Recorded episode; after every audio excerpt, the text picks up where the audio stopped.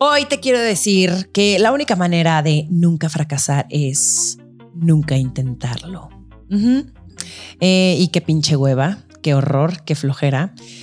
Y sí creo que el fracaso es horrible. Yo ya he estado ahí y a veces pareciera que nunca vas a ver la luz de nuevo, pero es necesario atravesar esa oscuridad para, pues para que podamos ver nuestro potencial y entender que al final no pasa absolutamente nada y que lo puedes volver a intentar.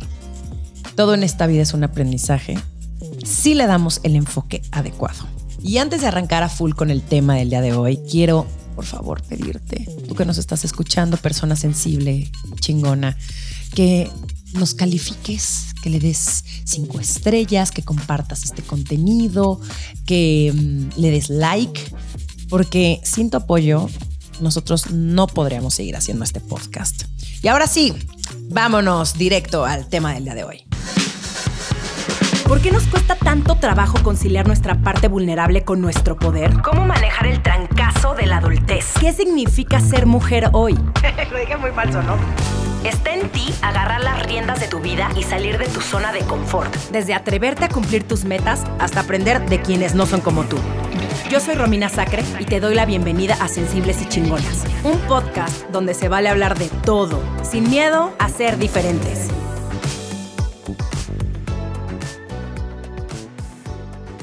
Denise Pérez es empresaria, master trainer y speaker, fundadora de la franquicia de gimnasios For You Gym y creadora del sistema de entrenamiento FIT. Ha formado una comunidad de 50 mil fitters, incluyéndome, y junto con su equipo de trabajo ha coachado empresas de talla internacional y entidades públicas. Es todo un referente de la vida empresarial fitness en social media y ambiente empresarial. Y es fiel a la filosofía de transformar hábitos y vidas de una forma sostenible y consciente, priorizando siempre la diversidad corporal y honrando la idea de celebrar la vida en movimiento. Bienvenida, Miss. Gracias, Amix. Es- Esa presentación estuvo, me puso la piel chinita. Pues la sacamos de tu media kit, así que agradecele a la persona que hizo esto para bien, ti. bien, bien equipo. Lo Bien, estamos- equipo. Bien equipo, lo estamos haciendo bien. Exacto. Oye, gracias por estar aquí el día de hoy. Gracias Eh, tienen que saber que Denise estuvo atorada en la carretera. Denise vive en Querétaro. Saludos a Querétaro. Es eh, oriunda de Querétaro. Oriunda. Born and raised Querétaro. De, la, de, de los poquísimos que quedan los- ahí y que se quedaron a vivir ahí. Es de buena suerte ser eh, persona oriunda de Querétaro. O sea, es como que les tienes que, les tienes que pellizcar esas Exacto, cosas. pellizca, es como Sí. pelirrojo. Es como un pelirrojo. Me encanta. Eh, como se pueden dar cuenta, Denise y yo somos amigas. eh, reciente, o sea, no somos amigas desde hace muchísimo tiempo, pero se siente también esta confianza, esta complicidad y la verdad es que no sabes cuánto agradezco tenerte en mi vida. Te quiero Gracias, muchísimo, te admiro eh, y qué padre que vamos a trabajar, que vamos a trabajar, que vamos a que vamos a platicar sobre esto. Perdón, ya También todavía vamos estoy a cansa. trabajar, también Es que veo, vamos a- veo a Denise y ya me, me quiero poner a chambear más. No se está quieta. Bueno, eh, vamos a hablar de un tema que me parece fundamental y que mm, ya lo has platicado en diversas ocasiones, pero creo que es importante que, que la gente conozca esta historia. Tú tenías esta franquicia de gimnasios For You Gym. Tenías alrededor de 11 gimnasios. ¿O- 13 cuando cerramos. Ok, 13 cuando cerraste y viene la pandemia y entonces tienes que tomar una decisión drástica, porque al principio nos dijeron va a ser un mes y entonces uno puede decir, ok, aguanto, pero de pronto empiezan a pasar los días, los meses y cómo eh, uno mantienes a tanta gente y dos, cuando tomas la decisión de tengo que cerrar lo que he construido los últimos 10 años. Yo creo que es la decisión más difícil que he tomado en mi vida. Eh, ahora lo puedo contar ya así. Sin llorar. Exacto, porque antes, y te tocó a ti Sí. cuando nos conocimos, cada vez que lo contaba lloraba y era algo como que trabajaba en terapia, pero aún así creo que hay cosas que nada más el tiempo como que cura. Y fue un tema, yo creo que pues que fue muy inesperado y que muchos perdimos cosas, ¿no? Digo, afortunadamente esto era algo material, pero en efecto, llegan en marzo y nos dicen, tienen que cerrar. Yo era pues la cabeza de la franquicia. Teníamos 130 trabajadores en la franquicia, pero también franquiciatarios, que son estas personas que te dejan pues su capital, que trabajan la unidad, la franquicia y que al final de cuentas la verdad es que pues se autoemplean, ¿no? El modelo de negocio no era de ser propietarios de los locales, entonces todo eso complicaba y se tenía que tomar decisiones porque pues empezó a avanzar el tiempo, los gastos corrían, la gente no podía asistir y bueno, pues en marzo nos dijeron que teníamos que cerrar y en agosto, el 16 de agosto, eh, cierro la última franquicia de todas, que era la propia, ¿no? O sea, había varias franquicias eh, que operaban otros y estaba la franquicia matriz, que era la mía, que era como pues mi casa. O sea, yo llegaba a las 6 de la mañana y me iba a las 10 de la noche. O sea, ¿no? bueno, lo único bueno es que ahora vivo en mi casa. ¿Te acuerdas de ese día en específico? Sí. ¿Qué hiciste? El día que cerré, o sea, que ya Ese 16 de agosto. Que ya fue el último, ya estaba todo en cajas. Eh, soy una psycho de documentar todo. Entonces, todos estos años, para poder franquiciar, pues hicimos manuales y manuales y manuales. Entonces, estaba todo en las cajas porque recogimos los manuales. Entonces, eran, además del equipo de entrenamiento, etcétera, se fue todo mundo. Me quedé en, ese gimnasio donde estaba mi oficina. Era como la una de la mañana. Y me acuerdo perfecto que empecé a llorar, pero, ¿sabes? De este llanto que desafortunadamente solo lo he tenido cuando se ha muerto alguien que a quien quiera mucho, que no puedes parar, que agarraba y me limpiaba tirada así en el piso. Y era como un, pues sí, como saber que no había vuelta atrás, que, que ahí se acababa, ¿no? Y me acuerdo que lo único que me dio pena es que no apagué la cámara y había seguridad. Entonces aventé cosas. Obvio, te tenía que pasar eso a ti, güey. Cuando ya pasó el, el, suceso de mi novela, porque obviamente aventé cosas, se rompió un pedacito de espejo. O sea, viví al 100 mi catarsis y luego dije, puta, qué oso. bueno. Puta, qué oso que estos güeyes me están viendo. Ahí abajo de, ¿subimos o la dejamos que termine? Oye, ¿y, traba ¿y trabajaste el duelo? No. ¿Qué hiciste, ¿Qué hiciste para no sentir que uno fue tu culpa y dos, ¿cómo? Es que me. Aquí como que abrazas el fracaso. Se escucha muy cursi, pero al final sí es como integras estas experiencias que tal vez no resultaron lo que tú querías. Me di cuenta que estaba en shock muchos meses después. Me di cuenta que, que estaba deprimida meses después también, o sea, porque la verdad es que en el momento mal no me atendí, o sea, de hecho dejé terapia y después regresé y era como, era uber productiva, ¿no? O sea, estaba cerrando apagando fuegos el negocio que existía con trabajadores, devolvimos todas las membresías, eran 5 mil personas las que asistían a los gimnasios que eran clientes, que nos habían pagado en, en enero, la mayoría, las anualidades, y era marzo, pues tenías que devolverles lo, lo que no habían usado, lo no devengado. Entonces, apagando esos fuegos, paralelamente, pues empezamos a dar clases virtuales como para darles el servicio, que ahorita platicamos de eso, pero entonces nace un nuevo negocio que yo no me di cuenta que era un nuevo negocio. O sea, nunca me di cuenta que estaba volviendo a emprender. Y la verdad es que lo, lo que mejor hago, independientemente de que esté bien o no, es que me canalizo en el trabajo, ¿no? Entonces me levantaba a las seis, daba clase en vivo todos los días a las siete de la mañana para que tuviera un compromiso y de ahí, bueno, meditaba antes, ahí empecé a meditar, me bañaba tal, y a trabajar. A veces apagaba la computadora a la una de la mañana. Y eso, pues de alguna manera, creo que me salvó, pero también no me permitió como esto que dices, abrazar el duelo. Para mí era como, tum, tum. Yo creo que nunca en mi vida había trabajado tanto.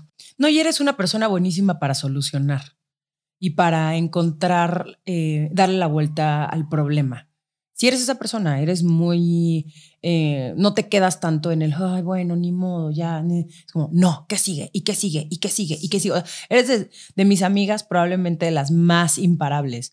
siempre estás con algo en la cabeza, nunca, además de que físicamente, o sea, además de que tienes demasiada energía, o sea, tu cabeza sí está, güey, cinco escalones arriba y, y, y sí, y a veces también el darte esta pausa y y entender qué es lo que quieres y qué te dejó y, y sentirlo. No me la di, esa es la verdad. I'm a y como que de repente, y tú y yo lo hemos platicado, esta sociedad premia el movimiento, ¿no? Y reconoce a la gente que es súper activa y yo creo que pues he encontrado un poco de mi valía en eso y también pues es como sé manejar los problemas, supongo, es como algo sucede y es, ok, ¿quién lo va a solucionar? Yo lo tengo que solucionar, ¿no? O sea, nadie más me lo puede solucionar. Y, y bueno, pues por un lado, de repente sí, cuando terminó, dije, debí haberme dado un espacio. Fue además como... ¿Y cuándo te caíste 20? Yo creo que hace como seis meses. Ah, o sea, sí, después de un o sea, rato. mucho tiempo que de repente me sentía muy cansada, o sea, pero emocionalmente, ¿sabes? Como cuando ya no puedes dormir, pero porque pues sigue. eh, Y, y me di como ese tiempo, a ver, o sea, me encantaría decir, y estoy aquí en este podcast justo cuando ya resolví todos mis problemas, pero no, o sea, sigo en el rollo de, pues que soy esa persona, lo que dices, o sea, siempre buscando qué más. Me gusta, es la verdad, me gusta, o sea, también he llegado a hacer las paces con eso, me gusta mi nivel de energía y ser súper activa, pero sí creo que si pudiera regresar, me hubiera dado por lo menos unos días para vivir ese duelo. O sea, era la cola además de varios sucesos personales que había vivido, eh, de pérdidas, y pues sí, debía haberlo dado, pero bueno, también el haber actuado tan rápido en el tema del negocio, pues permitió que avanzáramos más que otros, ¿no? ¿Cómo definirías tú la palabra fracaso y qué aprendiste después de esta experiencia? La palabra fracaso yo creo que es una que tiene una connotación únicamente personal. Y creo que es esa distancia de dónde esperabas estar y dónde estás, ¿no? Y entre más logres acotar eso, pues menos hablemos de fracaso, ¿no? La verdad es que cuando cierro, para mí era como, ¿cómo crees? O sea, yo estaba en una ronda de levantamiento de capital, me había animado después de mucho tiempo, o sea, veía que venían cosas que yo esperaba que fueran grandes y además, pues gran parte de mi proyecto de vida estaba en mi proyecto de trabajo, ¿no? El ver que por primera vez era algo que de verdad no tenía yo nada que hacer, o sea, punto, era una pandemia. Eh, Sí, que nada, que todo estaba fuera de tu control. Y eso es tan difícil porque además cuando eres emprendedor y eres el jefe, piensas que de alguna manera siempre está en ti el, el control, ¿no? Y pues no. Eh, ¿Cómo lo definiría? Yo definiría así el fracaso y creo de verdad que es algo tan mental porque lo que para mí puede ser un fracaso, para otro puede ser nada o una oportunidad, ¿sabes? Mi maestra Katy Gómez dice que el fracaso no es más que un resultado. Y me encanta esa definición. Punto. Punto. Es un resultado. Hoy, Ya. hoy te puedo decir que estoy viviendo un gran momento de mi vida, laboralmente y personalmente. Hice una limpia de todo, de todo, o sea, personas en mi vida. Por eso llegaste tú a mi vida también, porque creo que estaba abierta como antes no estaba. Y, creo que soy otra persona y creo que eso no hubiera pasado si yo hubiera seguido ahí. Y de repente no soy esta romántica mágica que habla de todo pasa por algo. O sea, siento que hay cosas que pues uno las pasa y ya. Pero sí creo que tengo buena suerte hasta cuando tengo mala suerte. Y esto todo no hubiera pasado. Y hoy la verdad es que lo entiendo y lo agradezco, ¿sabes? O sea, no puedo creer que lo diga, pero lo agradezco muchísimo. Puta, te entiendo, cabrón. Yo cuando eh, 2016 que tomaron, bueno, mi ex socia tomó la decisión de que quería que se, se acabara Púrpura, que fue mi primer negocio en digital, que de hecho no fue en 2016, fue como finales de 2015. Yo ya traía un nivel de estrés. que decía, ¿qué va a pasar conmigo? Y todo 2016, yo me acuerdo de mm, como si una nube hubiera estado todo el tiempo encima de mí. Me acuerdo muy poco de ese año. Hijo, Estuve muy en chinga. Eh, corrí aparte ese año como tres medios maratones, entonces también estaba agotada físicamente porque estaba entrenando todas las mañanas a las 5.45, ahí estaba yo en el sope, corriendo. Me... Encima, o sea, encima, encima de todo, de que, güey, me iban a, ya, ya iba a valer madres mi negocio, estaba agotada físicamente, estaba creciendo muchísimo a nivel personal, de, perdón, profesional. Y también a nivel personal, pero, para- pero dark side, o sea, eso no- les platicamos otro Sí, sí, sí, sí, sí. Pero estaba creciendo muchísimo a nivel profesional. eh, me estaban invitando a un montón de lugares. eh, y era como, como vivir fuera de mí, no sé cómo explicarlo. hijo. Es como, como si yo viera ese año como si estuviera viendo como una película de mi vida. Lo acabas de definir perfecto. Perfecto. Justo eso es lo que yo siento. Lo cuento y lo cuento como algo justo, como si yo hubiera estado viendo a Denise hacer eso, pero no era mi vida real. Creo que eso es el trauma. Sí, y, es muy duro porque pasas por todas las, la, la angustia y la ansiedad. Y yo me acuerdo de, obviamente, estar súper preocupada de ¿y qué va a pasar conmigo? ¿Y qué va a pasar con todo lo que construí? ¿Y qué va a pasar con el dinero que invertí? ¿Y qué va a pasar con la gente que trabaja conmigo? ¿Y qué va a pasar con mi carrera y mi... Y, cosas bien pendejas, ¿eh? Cosas pendejísimas como ¿qué voy a hacer con la página de Facebook que ya llevamos 155 mil likes?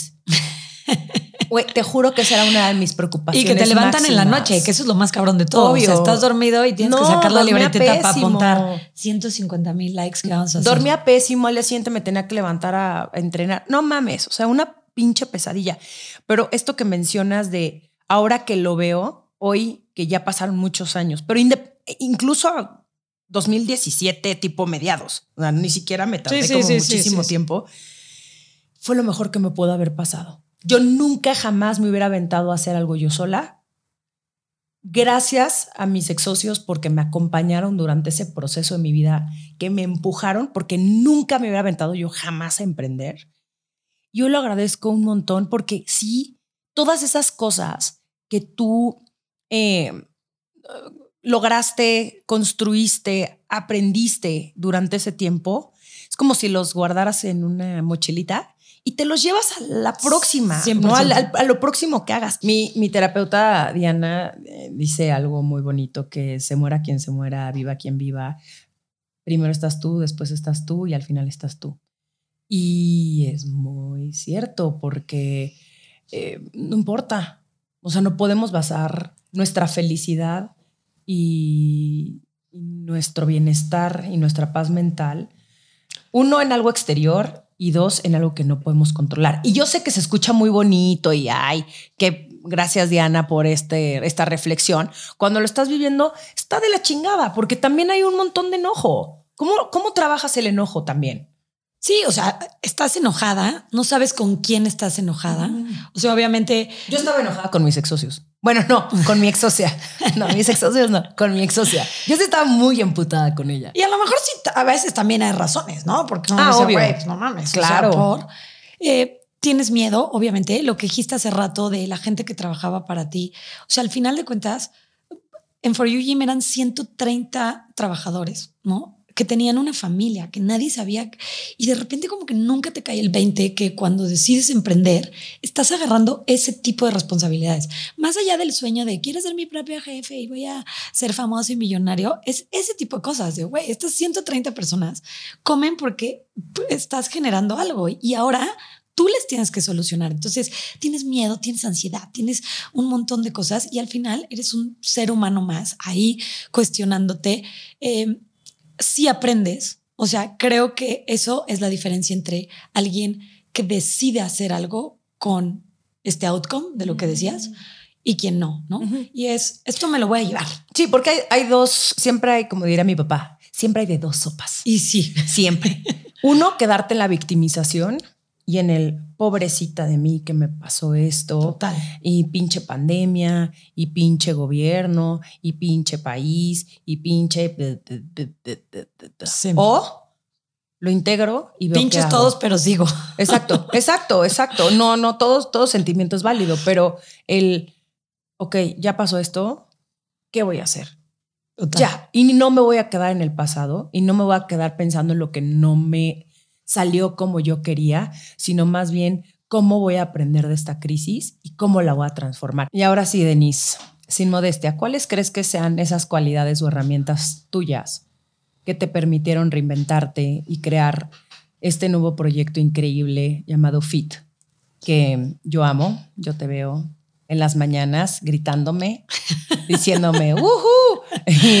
no me puedo mover por días, estoy adolorida, pero creaste algo increíble. ¿Cómo, cómo sucede? ¿En qué momento dices, me voy a aventar con algo parecido a lo que ya hacía, pero completamente diferente. A ver, cualidades y sin modestia, siempre es difícil, pero no, la verdad es que a estas alturas de mi vida las tengo claras también.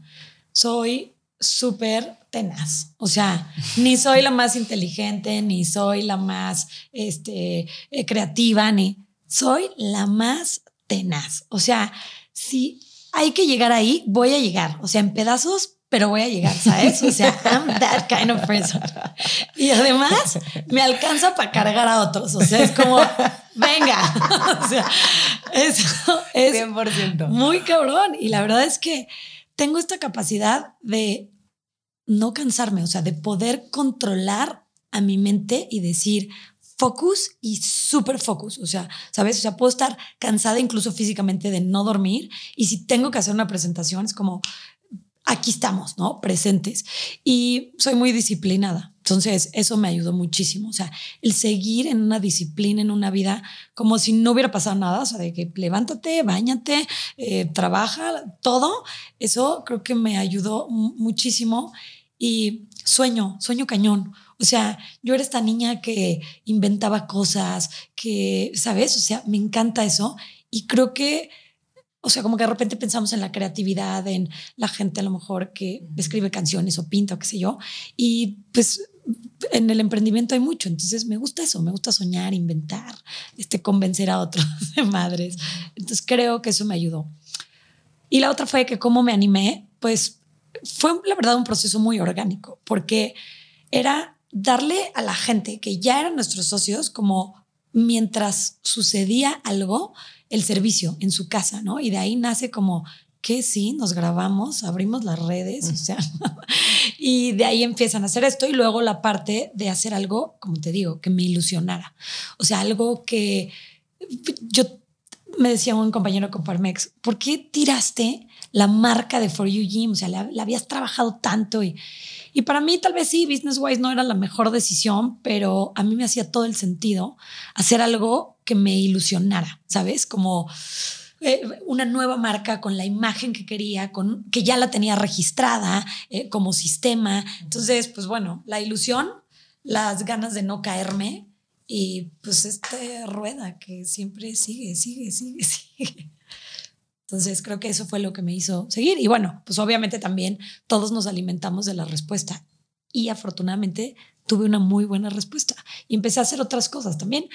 A ver, 14 años después del mismo proyecto, pues llega un momento en que haces siempre lo mismo. Entonces, meterme a cosas que nunca había hecho, pues era increíble también. A mí me emociona muchísimo empezar proyectos desde cero.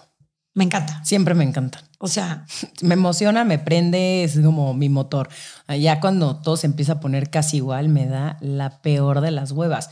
Y como, pues, ¿en qué momento te da hueva tu propio proyecto? Chafísima. Pero pasa, pasa, pasa, porque pues estás ahí demasiado metido y... Yo soy muy operativa, o sea, me gusta iniciarlos, me encanta, pero sí soy esta persona que aguanta como ya el proceso de la monotonía porque disfruto un poco ver el engranaje. O sea, ¿sabes?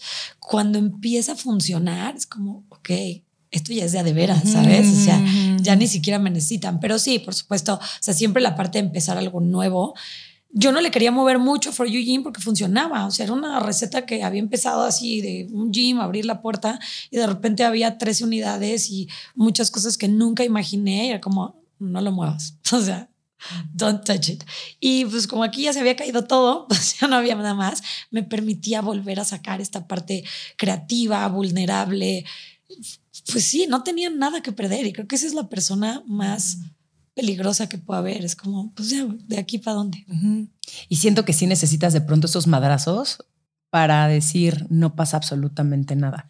Y digo, ahorita estamos hablando de eh, tu negocio en específico, pero estoy segura que eh, las personas que nos escuchen pueden también identificarse de, desde relaciones que no, que no, que no salieron como, como ellas pensaban o ellos pensaban, hasta un negocio, hasta lo que sea. O sea, al final nada ni nadie te puede asegurar un éxito y todo está en, en seguir intentándolo y que si no te sale lo que tú tenías en tu cabeza, no pasa absolutamente nada. De pronto tenemos pánico a que los demás nos vean como estas personas que uh, no le salieron las cosas. A mí se me hace muchísimo más valiente alguien que lo intentó y no le salieron como él quería, ¿no? Pero al menos se arriesgó y se expuso a estas personas que se quedan todo el día con miedo detrás de este, su computadora y imaginando la vida que les encantaría tener y que nunca jamás la van a tener. Y no porque no se pueda, sino porque no se atreven. Hijo, acabas de decir demasiadas cosas, porque aparte tú y yo siempre es de, sí, eso, sí, eso justo. A ver, también hemos hablado muchas cosas románticas, ¿eh? Y algo que a mí me ayudó y que no hemos dicho es que, como dice mi mamá, la necesidad aviva el entendimiento. Y de repente ves mamás solteras con tres hijos que salieron adelante y es como, ¿cómo le hizo? Yo nunca podría, güey, porque la necesidad te aviva. Sí, porque no te ha puesto en la situación. Y yo tenía compromisos económicos y no estaba dispuesta a perder el estilo de vida que tenía. Eh, en ese momento, ¿sabes? O sea, a lo mejor aprieta ciertas cosas y creo que eso también lo veo lejos de una carga, lo veo como un motor, ¿sabes? Entonces, sí, creo que eso es importante también decirlo, ¿no? Que de repente es como, oh, es que si no tuviera que hacerlo. Bueno, pues si no tuvieras que hacerlo, a lo mejor no tendrías como esa garra y esas ganas. Digo, probablemente sí, pero, pero creo que eso también ayuda, ¿eh? Y, y bueno, pues eh, lo que decías de, de intentarlo, a mí me encanta la filosofía estoica y Seneca decía que el coraje justo se divide, es eso, el coraje no se mide en qué lograste, sino eh, la cantidad de veces que estás dispuesto a intentarlo independientemente del resultado. Y a mí eso se me hace súper valiente y casi siempre creo que el que critica critica de haber hecho menos. O sea, rara vez me ha tocado que alguien más chingón que totalmente, yo me critique. Totalmente, Siempre es el totalmente. que no lo has hecho de yo la verdad haría Sí, el día que tú tengas tu negocio puedes hacer lo que tú quieras, mi vida. Exacto. Mientras no, no opines, nadie Hoy, te pide tu pinche Hoy, opinión, brother. O Y sea, menos tú, hombre. Pero O poco sea, no. Sí, no, menos, tú, cabrón. blanco, ya con toda tu vida. Ay, sí, ya sacando nuestros issues. Nuestro feminismo. Pero es que siempre son esos güeyes. Este, la neta, no es que estemos traumadas ni enojadas con los hombres. Tenemos parejas increíbles. Les amamos, pero. Pero sí, hay unos que andan adoctrinando al público por ahí. Y después de fracasar, cuesta volver a intentarlo. ¿Cómo te avientas y qué herramientas o qué consejos le darías a las personas que nos están escuchando que tal vez estén atravesando una situación fami- eh, familiar, ¿eh? similar? Bueno, también puede ser Sí, familiar, claro. pero similar. Es el mismo consejo que les doy cuando me dicen, ¿y cómo le hago para empezar a hacer ejercicio? Empieza. Porque siento que de repente cuando no echas a andar la rueda, se empieza a estancar, anclar, y entonces cuesta más y te empiezas a llenar la cabeza de dudas propias, porque además, ¿no? O sea, es- es- son cosas que tú te has creído. Y es eso, es empieza con poquito, ¿eh? O sea, a lo mejor quieres hacer un negocio y no tienes que sacar el super business plan. Empieza, la vas a cagar y de ahí vas a aprender y a moverte. Pero para mí, eh, yo funciono mejor en movimiento y es el consejo que podría dar. O sea, muévete. Y que además va muy pegada a la filosofía que tú tienes en FIT de 20 minutos al día. Muévete. ¿no? Muévete ¿no? 20 minutos al día. No importa lo que hagas, digo de preferencia fit, porque además son ejercicios súper completos. Y este podcast no es patrocinado por fit. Ojalá, Este es hermana, para- no, bueno. no, pero este cuerpecito es de fit. O sea, este ¿qué, más- delicioso, quieres que eso? Que cada que te veo digo, Obvio. Oye, ayer, ayer me dijeron, fui a una conferencia y me dice, oye, ¿qué cuerpazo tienes? Digo, fue, era una mujer, este, muchas gracias, no fue el creepy señor, que oh, qué bonito cuerpo. mira, ya a estas alturas ya se recibe de todo. Sí, exactamente, pero y yo, ay, gracias, sí, mira, sí me gusta cómo me veo. No, sea, pero La neta, es- o sea, solo voy a decir que sí, que Gracias. te he visto en unas. y- y- bueno, a ver, o sea, sí, digo, tu esfuerzo tendrás de haberlo hecho. Exactamente. Pero, pero me gusta esta filosofía que tú tienes del, de los 20 minutos, de empieza con lo que tienes, de no te quedes ahí estancado. Y que además que cagado, porque sí es como esta metáfora, pero que en tu negocio aplica perfecto, ¿no? El muévete, no te quedes estancado, como qué haces ahí, puedes siempre mejorar. Y eso es algo que también, te- obviamente, te quiero reconocer y por eso te está yendo también en este nuevo emprendimiento de Fit que lleva, ¿qué? ¿Dos años? Dos años, que es un bebé, porque además es un proyecto enorme. O sea, no es un proyecto chiquito, no es como de, ay, mira, me fui aquí a algo pequeño, o sea, es, es huge. Pero platícame de Fit, ¿cómo, cómo llega a tu cabeza uno el nombre, el, cómo lo visualizaste? ¿Y qué, y qué, y esta, a ver, espérate, ahí, te va, ahí te va. ¿Cómo lo visualizaste? ¿Y qué trajiste de tu proyecto pasado? Además del obvio, pero, o sea, no, obviamente pues es fitness, pero ¿qué trajiste de, de tu proyecto pasado a este? ¿Y qué quitaste? Me traje la base, que para mí era súper importante. Quitarle el mame al ejercicio. O sea, para mí, desde el primer día era incluso los entrenadores que estaban en los gimnasios, era como, güey, el movimiento es para todos. ¿Por qué en México tiene que ser tan elitista? O sea, ¿por qué tiene? Y no, no porque no se aceptemos a la flaca modelo en Lululemon, porque también va, sino porque sí, o sea, es la verdad. No, no, claro. Pero, pero sabes, o sea, ¿por qué no puede ser para todos? ¿Por qué tenemos que sentirnos intimidados? Entonces, esa parte me la traje. Me traje la parte de ser súper real y congruente. Esto no es algo que me inventé, que de repente dije, ay, pues mira, toda la gente está haciendo ejercicio, sino cosas que yo he hecho en mi vida a lo largo de 23 años que sigo aplicando y que sigo teniendo rodillas completas y que, pues, sabes, tengo unos pulmones fuertes, o sea, cosas que muy segura podría recomendarle a mis seres queridos y a la gente. Y eso era como, ok, esta metodología funciona, me ha funcionado, se ven resultados físicos, entonces te da siempre paz el hecho de vender con congruencia, porque claro que estamos vendiendo, esto es un business, ¿no? Pero el, el que sea tu, tu, lifestyle. Sí, que no, te, no nada más te trepaste al negocio fitness por justo por moda, que eso es algo que muchas personas terminan haciendo, no únicamente en el negocio de fitness, sino empezamos a ver que de pronto hay algo que pega y entonces ahí va todo el mundo. Este, tratando de tener como su rebanada del pastel. Y, y, y eso no es auténtico y la gente lo nota incluso dentro del fitness. Tú me has preguntado muchas veces por qué no vendes suplementos, ¿no? Es como, la verdad, porque no me sentiría congruente y segura vendiendo suplementos, porque no soy químico en alimentos, porque no soy médico. Bueno, pero te asocias con alguien, bueno, maybe, ¿no? Pero entonces me traje esa parte y me traje la parte de simplificarlo. O sea, For You Gym eran circuitos muy rápidos donde la gente iba y empezaba a moverse y salía y era como, ok, ¿Cómo además lo simplificamos para que la gente lo pueda hacer en su casa? O sea, que pongas un tapete al lado de tu cama y te quites de estos pretextos, fricciones de, puta, no es que ahorita o saco mi negocio a andar o, mira, tengo tres niños, ¿cómo lo voy a hacer? O hago ejercicio, sino poder integrarlo.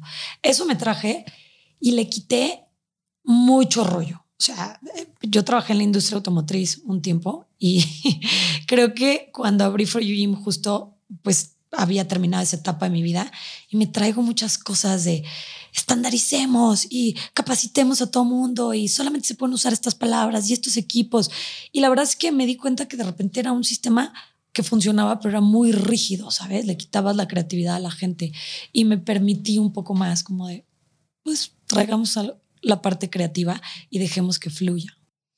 Y tengo que hacer aquí una promoción del Meet and Fit, que son estos eventos en vivo que tienes, porque ahí yo comprobé tu congruencia y el nivel de expertise que tienes, porque fueron que seis días, ¿no? Y yo dije, güey, voy a terminar de que no voy a poder caminar. Voy a así caminar como si me hubieran enyesado el cuerpo entero.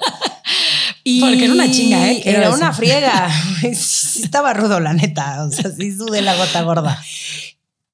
Pero regresé sin medio dolor de cuerpo. Y dije, esta vieja, ¿qué pedo?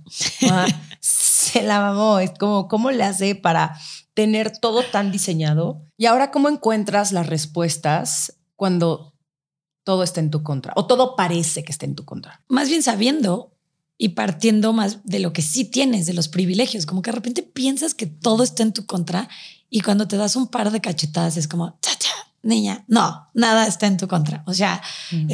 amaneciste hoy, tienes que comer, eh, sabes, tienes un, una red de apoyo que para mí es lo mejor que tengo de mi familia, eh, de mis amigos, de mentores y creo que nunca lo había usado tanto como en ese momento y fue algo increíble, o sea, de, güey, eres tan fuerte como la gente que te rodea.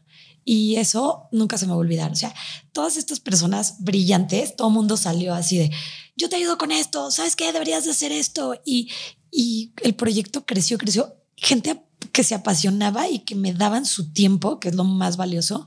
Y creo que así fue. O sea, me permití hacer cosas que nunca había hecho antes, como pedir ayuda. O sea, el necesito ayuda en esto. Y la respuesta más padre es que normalmente cuando pides ayuda, la gente te la da. y eso nunca lo voy a olvidar, ¿sabes? O sea, siento que ahora tengo como una cadena de favores y estoy en deuda con un montón de gente porque, güey, no sabes, o sea, los paros que me hacía la gente de todo, de, de tiempo, de ideas, de todo. ¿Y por qué nos cuesta trabajo pedir ayuda? Yo creo que son etiquetas que nos ponemos. En mi caso, la etiqueta siempre ha sido de fuerte, no sé, tal vez porque soy la hermana mayor y mi mamá era muy joven, entonces como que, eh, no sé, como que siempre he pensado que no necesito a nadie, que yo puedo resolver todo, que soy la cabeza y pues creo que por eso nos cuesta pedir ayuda, pero cuando lo haces, qué satisfactorio es. Y sabes qué, es satisfactorio para ti que la pides, pero es muy cagado que si se lo pides a alguien que te quiere, le da gusto ayudarte. A mí me da gusto ayudar a gente que quiero, ¿sabes? Que de repente hasta te sientes como, ay, qué chido que me pidió a mí ayuda, me gusta. Te sientes útil. Te sientes útil, sientes además que sí puedes abonar y cuando ves que eso crece es increíble. Nos deberíamos de permitir más pedir ayuda, yo creo, y darla obviamente también, ¿no? Sí, totalmente de acuerdo. A mí me costaba muchísimo trabajo pedir ayuda porque justo creía que yo solita podía con todo. Y es echarte cargas encima totalmente innecesarias, pedos extras que... 100%. Por favor, habla, exprésalo y ya, no pasa absolutamente nada. Y, y lo más mágico es que siempre, yo sí creo que siempre te pone a la gente correcta en tu camino para, para que puedas salir ahí del hoyo. Y también ahí hay una inteligencia emocional importante. O sea, yo creo que debe ser algo muy triste llegar a un momento de estos y voltear y darte cuenta que no tienes a nadie, ¿no? O sea, es como, ok, pues ese sería un aprendizaje importante, ¿no? Yo ahí me di cuenta que tenía gente en mi vida a la que yo le había dedicado mucha atención y mucho tiempo, que en ese momento me dio la espalda y creo que era un momento también complicado, todos teníamos muchas cosas encima, pero eso también me ayudó como a decir, ok, next time, esta gente que se ha rifado por, por mí toda la vida, merece más de mi atención, ¿no? Ya sé que el ejercicio es algo muy positivo para todos nosotros, y para nuestro cuerpo, para nuestra salud mental, para... Mm, tiene un montón de beneficios. ¿Cómo nos puede sacar el ejercicio de estos momentos oscuros?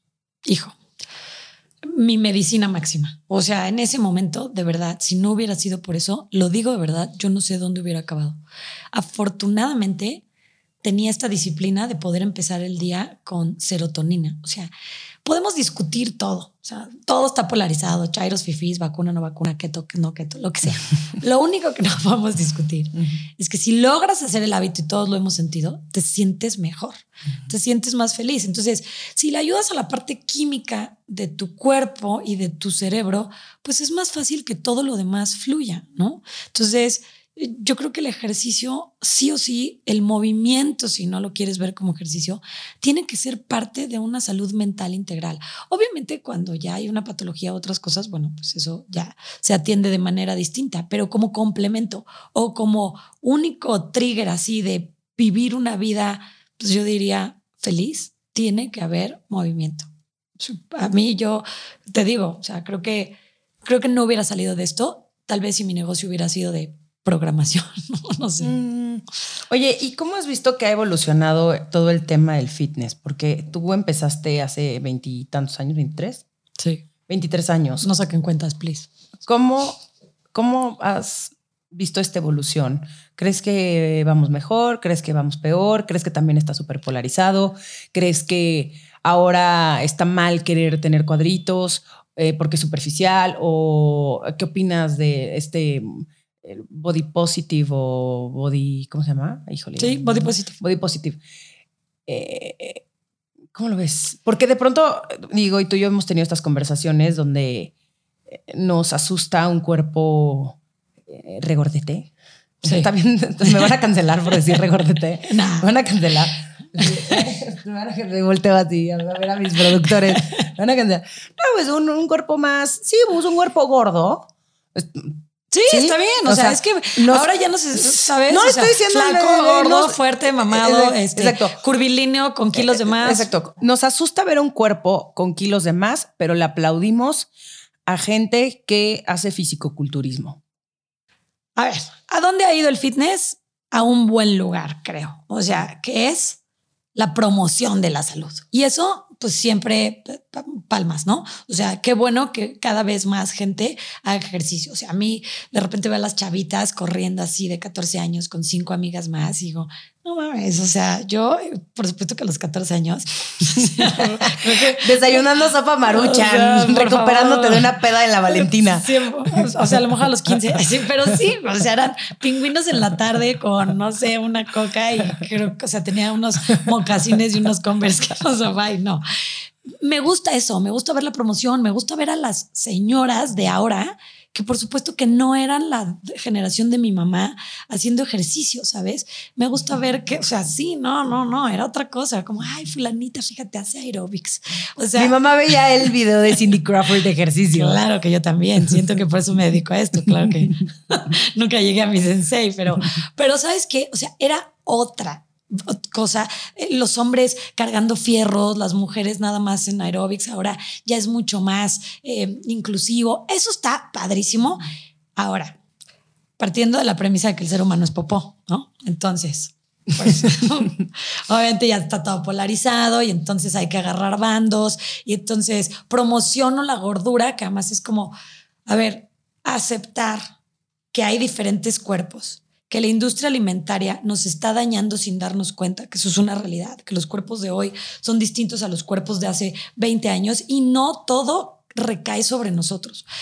Que mm. de repente también tenemos un montón de privilegios, porque si tienes que trabajar 16 horas, pues sí es más difícil, la verdad, hacer ejercicio. El otro día alguien me ponía en redes, cero privilegio, te puedes salir a hacer sentadillas. Sí, güey, cuando caminaste tres horas del camión y llegaste y trabajaste 16 horas, cambia, ¿no? Entonces, pero nos asusta muchísimo, como dices, ver gente con un cuerpo que no se apega a la normatividad que nos han vendido durante años, pero un cuerpo súper magro, hablo de estos que vemos en las redes así, fit, marcadísimo, lo relacionamos con salud. Y creo que ya tenemos que empezar a usar nuestra cabeza para saber que no necesariamente, obviamente hay arquetipos que obedecen a, pues, pues si te ves de cierta forma, a lo mejor tienes ciertos indicadores de salud, ¿no? Pero estas personas que están súper magras de competencia, y lo digo en este micrófono, rara vez están sanas. Esas fotos que se tomaron, estoy hablando de fisicoculturistas, de competencia, eh, seguramente están deshidratados. ¿Por qué? A ver, cuéntame. Para tomarte una foto de esas, a ver, gente, gente que compite y hay de todo, ¿no? Y hay diferentes categorías y todo, pero hablemos del fisicoculturismo como lo conocemos desde los ochentas. Es muy probable que haya medicamento de por medio, suplementos en exceso, muchas de estas personas, o diría que todas, les piden que se hagan un varios análisis de sangre, de hígado, de riñón. Yo creo que si tu deporte te pide que cada tres meses te cheques tus órganos para que no colapsen, algo no está bien, ¿sabes? Y esto es una realidad. Esta gente a lo mejor, pues muchos están hormonados, vemos mujeres sin celulitis, sin, pues no estoy diciendo que todas, no, no, todas las mujeres sin celulitis tienen hormonas, pero sí muchos. O sea, es una mujer de 35 años y, perdón, pero para mí, y ya me estoy clavando. No, está bien. No, está perfecto.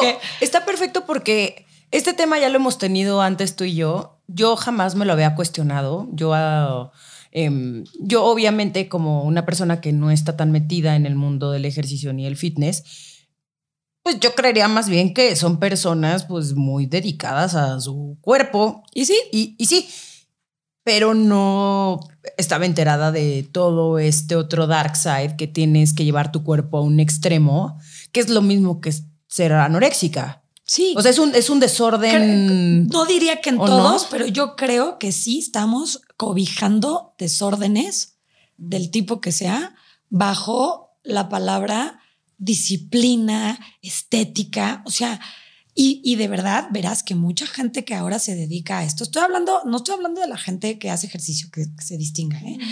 pero pues que te cuentan una historia a lo mejor que tuvieron un trastorno como anorexia, como bulimia, y de repente los ves ultramagros, pintados de negro, morado, café, subidos en un estrado en donde hay una fila de jueces que te califican en tanga los pedazos de tu cuerpo por partes.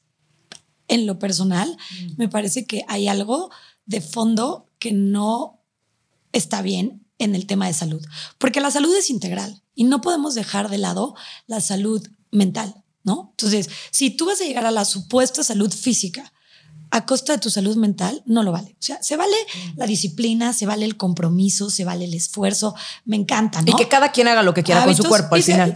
Y, empoderarte y apropiarte de tu cuerpo, ¿eh? Si quieres estar mamadísima, venga. Si quieres tener tus kilitos, todo, o sea, siempre y cuando partamos de un amor y un respeto al cuerpo y no del odio al mismo, ¿no? Que ese es un camino larguísimo que tú y yo también hemos platicado, ¿no? O sea, hemos visto Emma Thompson lo que dice, a ver, párate enfrente de un espejo y no te critiques, es de las cosas más complejas, sobre todo para las mujeres, creo yo. Pero sí creo que como sociedad tenemos que ser más inteligentes, porque estas fotos que vemos de gente que está pintada, deshidratada, con ángulos, antes de competir y que te presumen que ese cuerpo, que claramente no es un cuerpo al que puedes llegar de manera saludable, es lo que está bien, ¿no? Y entonces todos aspiramos a eso a costa diría yo, de lo que sea. Y entonces como que nos escandalizamos por ver. Y no es que a mí me dicen, pero es que entonces estás apoyando la gordura. Bueno, en principio, ¿quién soy yo? ¿no? Para apoyar. Yo lo único que digo es que hay diferentes cuerpos y que a lo mejor deberíamos de diversificar la atención en cosas que pues pueden ser incluso más peligrosas, ¿no? No, y que importa más la salud mental, el cómo tú te sientas y eso yo creo que para mí es lo es el foco principal, al menos para mí de hacer ejercicio. O sea, el, el resultado que a mí me trae a nivel emocional, a nivel eh, estas ganas que me dan de hacerlas, esta energía que me da. Eh, creo que cuando empiezas a transformar esta idea de en tu cabeza, que claro que quiero verme bien en un traje de baño, 100%. Claro. Y, no me gusta mi celulitis y hay muchas cosas de mi cuerpo que digo, si las pudiera cambiar hoy, ¿qué cambiaría? 100%. sí, y, porque quien diga que no, bueno, no sé, no, voy a juzgar. Sí, sí, debe de haber gente Seguramente Giselle Bundchen no ha de querer cambiar ¿Sabes qué? Pienso yo que es al contrario. Seguro, va, seguro No, te voy a decir que que a lo largo de estos años y con tanta gente, creo que es lo contrario. Creo que a veces es más difícil aquellas personas que de alguna manera tienes atributos eh, de belleza, ¿no? Tienes la virtud de la belleza y entonces la sociedad ha puesto en ti esa responsabilidad, ¿no? O sea, tú eres bonita y tienes que morirte bonita. Y entonces envejecer, celulitis, engordar, es como, a mí no me puede pasar. Que debo decir que gente que a lo mejor la sociedad le ha dicho que no cuenta con esta virtud, porque partimos de lo mismo, quién lo dijo y quién lo inventó, no sabemos, pero bueno, no tiene esta virtud y entonces ha aprendido a navegar el mundo sin esto. Yo he visto mucha gente que pues toda su valía la ha puesto ahí y realmente no importa cómo se vean, tienen un gran trastorno, una gran falta. Y una gran insatisfacción. O sea, insatisfacción así ya eh, continua de que nunca nada va a ser suficiente. 100%. O sea, yo creo que eso es... Y es el peor sentimiento. Es muy difícil. Y cuando estás en el fitness hay que estar siempre así de, a ver, este es mi cuerpo y este es el de ella y cada quien tiene lo suyo y que ella tenga más no te quita a ti, ¿no? Sí, totalmente de acuerdo.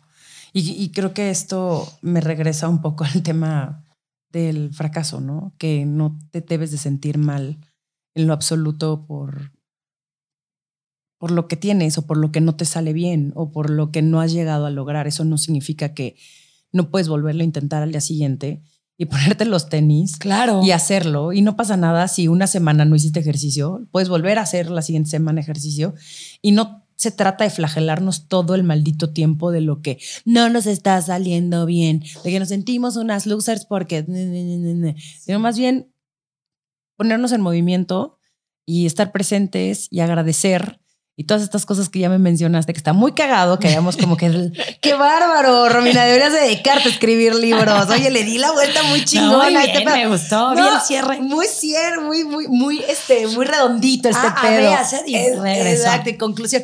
No, pero me, me, qué cagado, o sea, qué cagado que llego como a estas conclusiones y eso que estamos en nuestros cinco sentidos.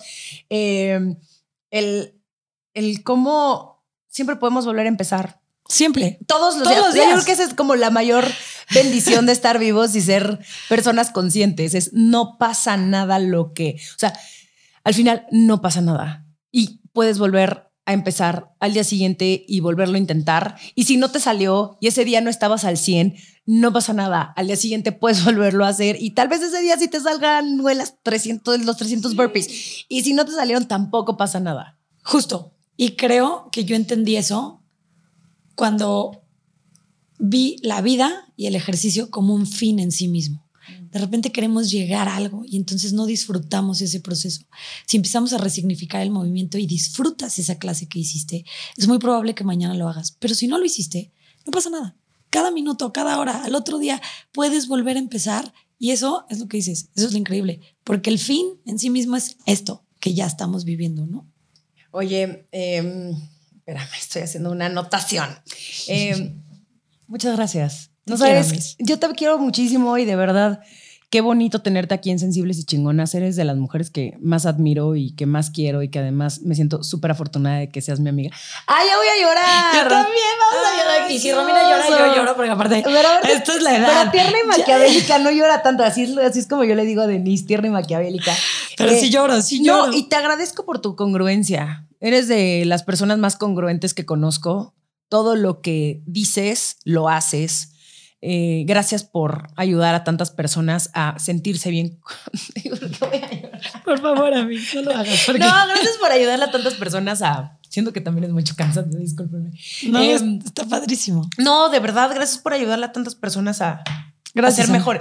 Tú sabes, Amix, que fuiste, o sea, yo agarré, me perfecto esa compu, así ya que vamos a llorar.